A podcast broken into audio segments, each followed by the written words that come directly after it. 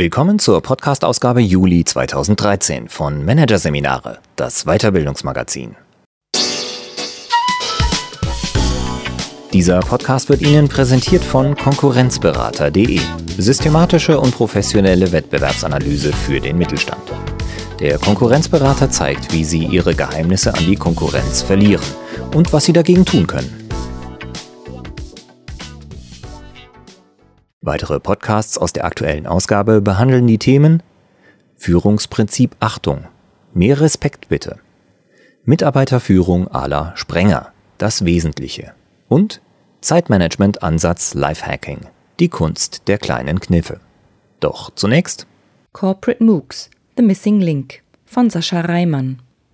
Wandelfähigkeit trainieren, Mitarbeiter aktivieren, Prozesse verbessern. Entscheidende Ziele, für die es der Personalentwicklung jedoch an effektiven Instrumenten mangelt. Eine neue Lernform, die bereits in der Hochschulbildung für Furore sorgt, könnte sich als fehlender Baustein für die betriebliche Bildung erweisen. MOOCs. Hier ein Kurzüberblick des Artikels. Change und Innovation. Lernen im permanenten Wandel. Von der Uni ans Unternehmen. Die Vorbilder der MOOCs. Erfolg durch Anarchie gewollte Strukturlosigkeit als Gewinn. X plus C, die Vorteile aus zwei Welten. Neues Wissen, MOOCs als fehlender Baustein in der Weiterbildung. Und Event und Begleiter, das mögliche Potenzial von Corporate MOOCs. Wie lernt man die Fähigkeit zum Change? Wie entwickelt man Mitarbeiter zu Innovatoren? Wie wird eine Organisation bereit für das Neue?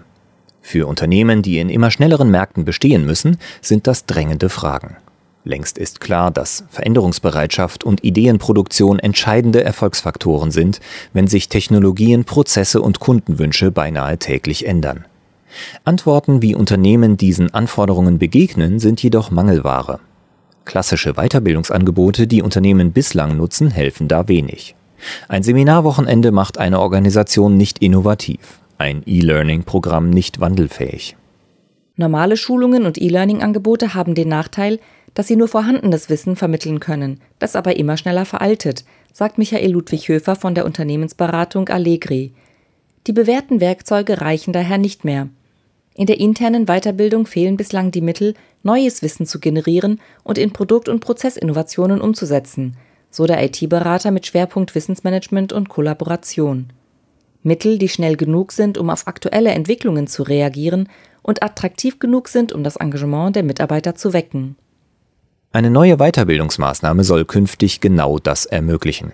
Entwickelt wurde sie in einem Konzern, der selbst unter einem besonders hohen Veränderungsdruck steht, die Deutsche Telekom AG.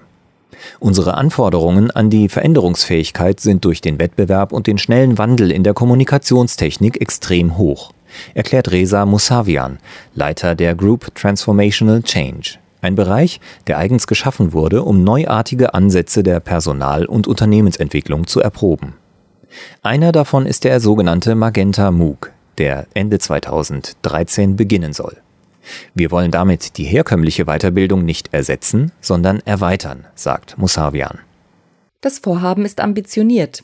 Es geht nicht nur um die Vermittlung von Wissen, sondern um eine neue Kultur, genauer eine Transformationskultur. Mitarbeiter sollen für den dauerhaften Change befähigt werden und dafür eigene Ideen einbringen und umsetzen dürfen, erläutert Musavian. Und das freiwillig, ohne Hierarchiezwänge oder Zulassungsbeschränkungen. Erklärtes Ziel der Maßnahme ist nicht der Erwerb von Zertifikaten oder anderer Messgrößen, mit denen PE-Abteilungen üblicherweise ihre Erfolge nachweisen. Vielmehr geht es den Machern darum, unternehmerisches Denken und die bereichsübergreifende Zusammenarbeit zu fördern. Möglich machen soll das Kunststück eine Lernmethode, die derzeit viel Aufmerksamkeit in den Medien erfährt und doch seltsam abstrakt geblieben ist.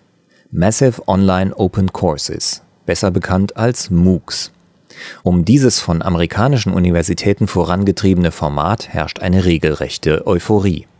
Es soll die Bildung billiger, demokratischer und besser machen und damit die Hochschullehre für immer verändern. Revolutionär daran ist vor allem das erste O, das für Open steht. Jedermann kann teilnehmen, ohne Gebühren oder Aufnahmeprüfung. Nur ein Internetanschluss ist nötig, um an Top-Unis wie Stanford, Harvard und MIT zu studieren. Die große Strahlkraft des Online-Formats macht aber vor allem das M aus. Der Buchstabe steht für Massive und damit die Möglichkeit, Angebote beliebig nach oben zu skalieren. Der Rekord liegt bei 160.000 Teilnehmern in einem Kurs. Das Vorgehen der universitären MOOC-Anbieter ist simpel.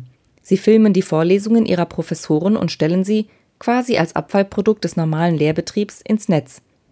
Was für einen Kosten- und Reichweitenvorteil sorgt, ist zugleich die größte Schwachstelle. Didaktisch ist das Lernen mit Videos ein alter Hut, sagt Bildungsberater Jochen Robes, der die MOOC-Entwicklung genau beobachtet. Wie beim klassischen E-Learning sitzt der Lerner alleine vor dem Rechner und rezipiert passiv Content, so der E-Learning-Spezialist bei HQ Interaktive Mediensysteme. Austausch und Aktivierung finden kaum statt. Online-Kurse nach diesem Muster sind für Unternehmen trotzdem vorstellbar, ergänzt MOOC-Pionierin Claudia Bremer, Geschäftsführerin von Studium Digitale, der zentralen E-Learning-Einrichtung der Goethe-Universität in Frankfurt am Main. Denn immerhin, das Lernen per Webvideo ist niederschwellig, vor allem für Einsteigerthemen geeignet und innerbetrieblich leicht zu verordnen, so Bremer. Für ein kulturveränderndes Lernangebot, wie es die Telekom anstrebt, reicht so ein Einbahnstraßenlernen allerdings kaum. Daher steht dieser MOOC-Typ auch nicht allein Pate für den Versuch, einen Unternehmenstanker mit 230.000 Mitarbeitern beweglicher zu machen. Neben den sogenannten Ex-MOOCs gibt es nämlich noch einen zweiten, grundverschiedenen MOOC-Typ, der fast als anarchisch bezeichnet werden könnte und dessen Potenzial für Unternehmen ungleich größer ist als die bloße Distribution von Vorlesungen. Dieser zweite Typ ist nahezu das genaue Gegenteil der oben beschriebenen Stanford-Kurse und der eigentliche Ursprung der MOOC-Idee. Entwickelt wurde sie von den kanadischen Professoren Stephen Downs und George Siemens auf der Grundlage des Konnektivismus, einer Lerntheorie, die stark auf die Möglichkeiten des digitalen Zeitalters ausgerichtet ist. Demnach ist der Mensch ein vernetztes Individuum, Lernen geschieht entlang von Knoten, die ihn mit anderen Menschen und Wissensressourcen verbinden. Lernen gleicht in diesem Modell einer basisdemokratischen Bewegung. Im CMOOC, das C stammt von Connectivism, gibt es keinen Lehrer, kein Curriculum oder Lernziel, kein zentral zur Verfügung gestelltes Lernmaterial. Was nach Wildwuchs klingt, hat den Vorteil, dass Informationen nicht nur in eine Richtung fließen, sondern in alle. Lernen entsteht im konnektivistischen Modell nicht entlang hierarchischer Strukturen, wie es an Hochschulen und in Unternehmen oft der Fall ist. Wissen wird also nicht gelehrt, sondern getauscht. Interaktion statt Instruktion ist die vorherrschende Lehrform. Der Lerner ist nicht bloß Rezipient, sondern aktiver Produzent und selber Lehrer für andere. Vorgegeben sind nur das Thema und der zeitliche Ablauf. Den Rest erledigen die Teilnehmer über soziale Medien wie Blogs, Google Plus und Twitter. Im Idealfall entsteht dabei eine gewaltige Informationsdichte und für die Teilnehmer eine intensive Lernerfahrung. Allerdings kommt es nicht automatisch zu so einer lebhaften Auseinandersetzung, warnt Bremer. Ein CMOOC erfordert Vorkenntnisse, um nicht zu versanden, da sich nur die wenigsten wirklich aktiv beteiligen. Ein solches Lernen verlangt zudem eine hohe Motivation und Medienkompetenz, eine Hürde, die sich beim Einsatz im Unternehmen als zu hoch erweisen könnte. Die Telekom will daher bei ihrem MOOC nicht auf die konnektivistische Reinform setzen, sondern auch die Vorteile der Ex-MOOCs nutzen. Das didaktische Konzept dazu wurde von der Leuphana Universität Lüneburg entwickelt und im Frühjahr 2013 beim Think Tank, einem MOOC über Städtebau, erstmals getestet. Wir haben uns viele Gedanken darüber gemacht, wie eine Didaktik der Massen aussehen kann, sagt Holm Keller, Vizepräsident der Leuphana. Das Ergebnis nennt Keller Blended MOOC. Dazu gehören drei wesentliche Elemente. Erstens die sogenannte Library mit eigens fürs Web produzierten, hochwertigen Videos, ohne den zweifelhaften Self-Made-Charme abgefilmter Vorlesungen. Eine zentrale Rolle spielen zweitens kleine Gruppen, in denen Ideen ausgetauscht und Projekte entwickelt werden. Das Leuphana-Konzept verbindet also die Instruktion der Ex-MOOCs mit der Interaktion eines C-MOOCs. Hinzu kommt als drittes Element eine intensive inhaltliche und technische Betreuung durch Mentoren und Tutoren. Online ist eine Betreuungsintensität möglich, die man offline gar nicht erreichen kann, sagt Keller. Das soll helfen, ein soziales Lernumfeld zu schaffen. Ein wesentlicher Unterschied zu reinen Ex-MOOCs, deren Abbrecherquoten oft ähnlich spektakulär hoch sind wie die Teilnehmerzahlen. Mit denselben Zutaten soll auch der erste betriebsinterne MOOC in einem deutschen Großunternehmen sein Thema angehen. Es lautet Simplicity. Unser Anliegen ist nicht die Prozessoptimierung im großen Maßstab, sondern die Vereinfachung täglicher Arbeitsabläufe, beschreibt Musavian die Idee hinter dem Begriff.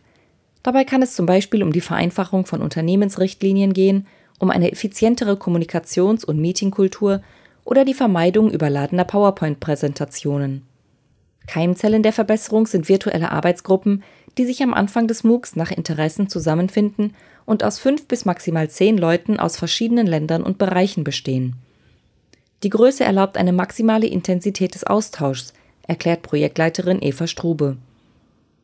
Die Teilnehmer bringen alle Ideen ein, müssen sich jedoch auf eine verständigen, die sie dann auch gemeinsam umsetzen sollen, und zwar sofort.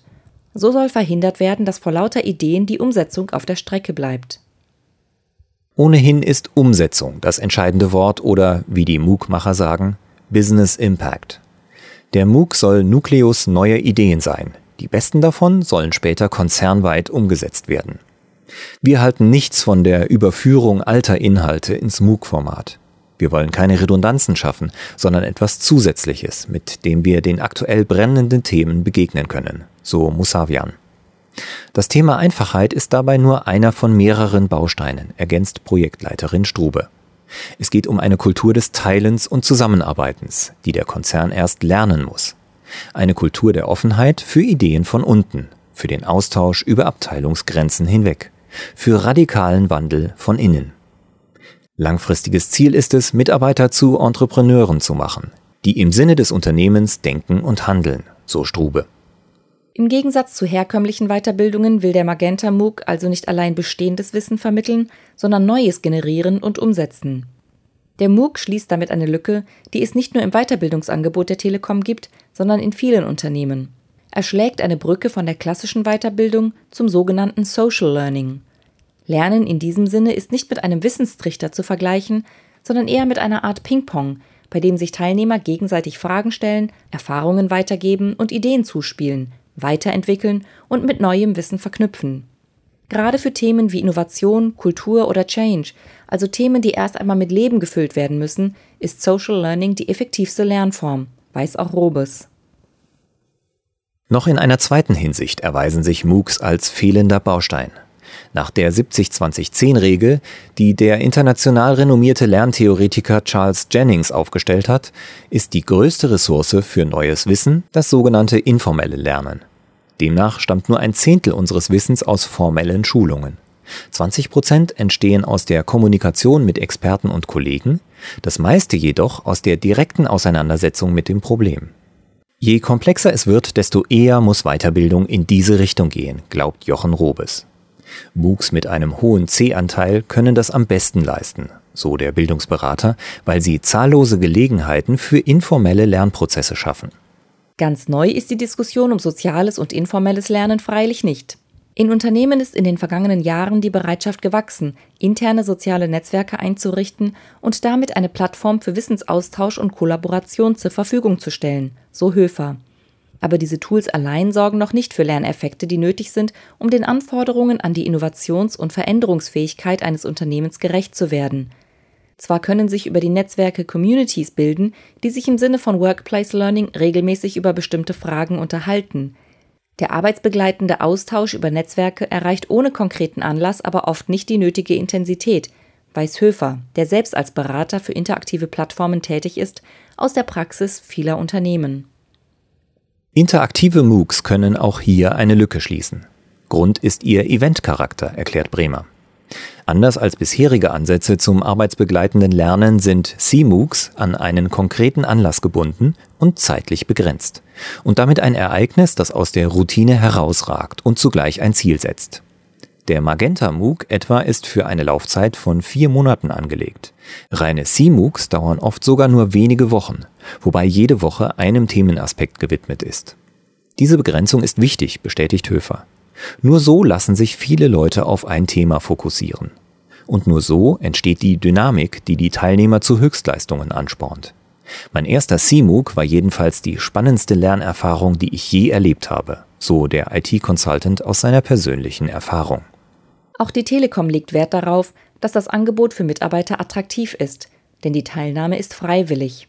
Um die Schwelle möglichst niedrig zu halten, können Mitarbeiter auch während der Arbeitszeit mitmachen. Der Workload beträgt nicht mehr als fünf Stunden pro Woche. Wir wollen, dass etwas passiert und dass sich die Mitarbeiter gerne beteiligen, erklärt Strube. Denn das ist die Voraussetzung dafür, dass ein Kulturwandel herbeigeführt werden kann. Höfers Überlegungen gehen sogar noch weiter.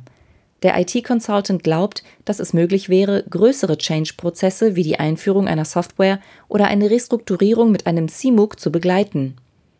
Veränderungsprozesse sind mit Ängsten und Ablehnung verbunden, denen man durch Information und Partizipation im MOOC begegnen kann, sagt Höfer. Für Unternehmen ergibt sich damit die Chance, das Wissen der Mitarbeiter zu nutzen. Zugleich sind Themen, die einen akut betreffen, der beste Motivator für eine intensive Beteiligung. Allerdings, noch sind alle Überlegungen zu MOOCs im Unternehmen reine Spekulation. Konkrete Beispiele gibt es noch nicht. Bremer warnt außerdem davor, in MOOCs ein Allheilmittel für die interne Weiterbildung zu sehen. Das Wort ist gerade sehr schick. Die meisten Unternehmen dürften nicht die kritische Masse erreichen, ab der die Beteiligung so hoch ist, dass sie sich selber trägt. Außerdem müssen sie bereits über eine Kultur der Offenheit verfügen, damit eine interaktive Lernform überhaupt funktionieren kann. Dennoch scheint das Potenzial der noch weitgehend unerschlossenen Lernform gewaltig. Dass es noch keine Best Practices gibt, hat dabei auch einen Vorteil. Jedenfalls darf man in naher Zukunft noch mit vielen spannenden Experimenten rechnen.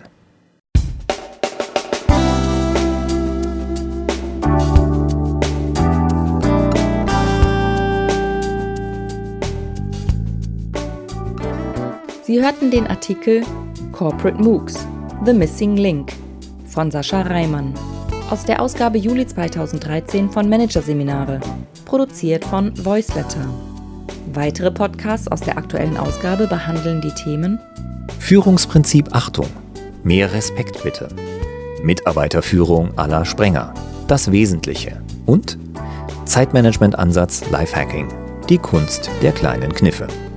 Weitere interessante Inhalte finden Sie auf der Homepage unter managerseminare.de und im Newsblog unter managerseminare.de/blog.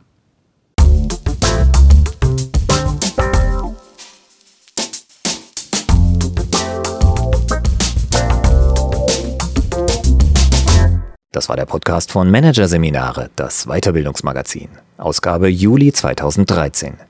Dieser Podcast wird Ihnen präsentiert von Konkurrenzberater.de mit einem Minimum an Aufwand vor der Konkurrenz schützen.